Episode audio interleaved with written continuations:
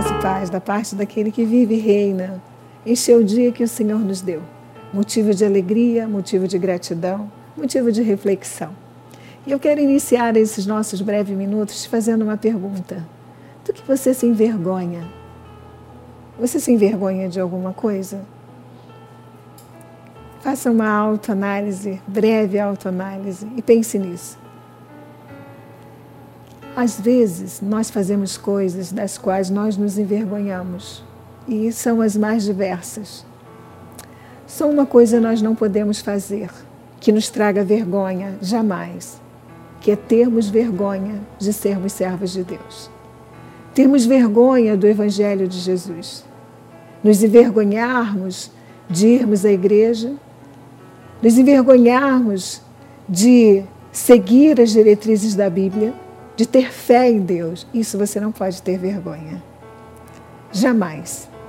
Hoje em dia, nós vivemos num mundo muito holístico, né? Todo mundo é muito amplo, todo mundo trabalha tudo, todo mundo que está antenado em tudo, todo mundo vive tudo.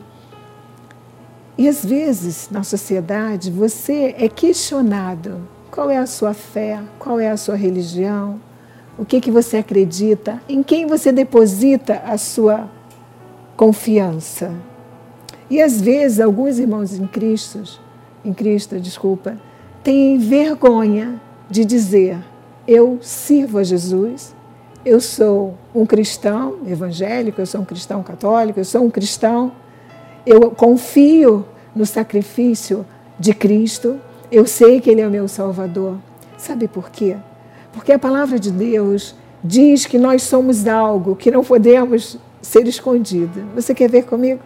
Pega a sua Bíblia, por favor. Em Mateus 5,14, a palavra de Deus diz: Vós sois a luz do mundo. Não se pode esconder a cidade edificada sobre um monte. Nem se acende uma candeia para colocá-la debaixo do alqueire, mas no velador, e alumia a todos os que se encontram na casa. Assim, brilhe também a vossa luz diante dos homens, para que vejam as vossas obras e glorifiquem a vosso Pai que está nos céus. Nós somos luz do mundo. A Bíblia diz que nós somos luz do mundo e fomos feitos por Deus para iluminar. Sabe para quê? Para que as outras pessoas vejam que Deus existe, que Ele é bom, que Ele é galardoador, que Ele é Pai, Ele é médico, Ele é psiquiatra, Ele é advogado. Ele é aquilo tudo que nós precisamos.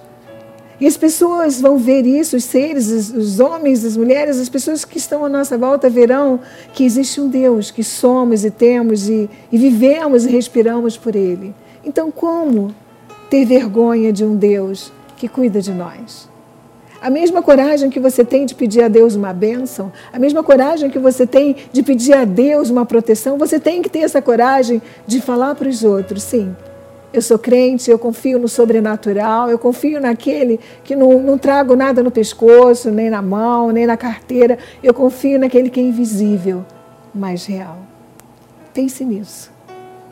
Vamos nos envergonhar do que a gente não deve fazer, do que não é bom e algumas pessoas andam fazendo escondido. Isso é ruim, né? A gente já passou por isso. As coisas boas têm que ser feitas e as más têm que ser abandonadas. A Bíblia diz que nós somos novas criaturas, nós somos de Deus, nós somos pessoas. Ah, nós somos pessoas perfeitinhas. Não, nós somos pessoas humanas, mas que sempre estamos lutando para ser melhores.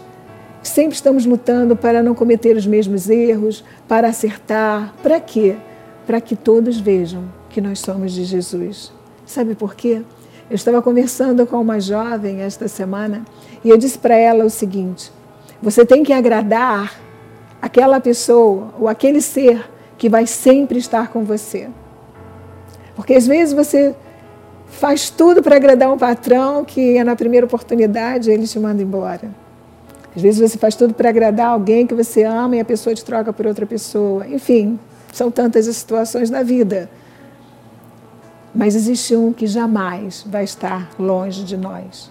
Esteve do princípio e estará até o final das nossas vidas, que é o Senhor Jesus Cristo. Então não tem como se envergonhar dele. Você e eu vivemos por causa dele. E tudo que ele vai fazer na nossa vida não é para que seja uma candeia apagada ou escondida, não tem jeito. Vai brilhar, você vai brilhar em tudo que você fizer. Por quê? Porque é Deus que vai realizar na sua vida. Então pense nisso e tome uma atitude diferente na sua vida a partir de hoje. Quem te abençoa, quem te protege, quem te guarda é isso que você tem que honrar. Graça e paz.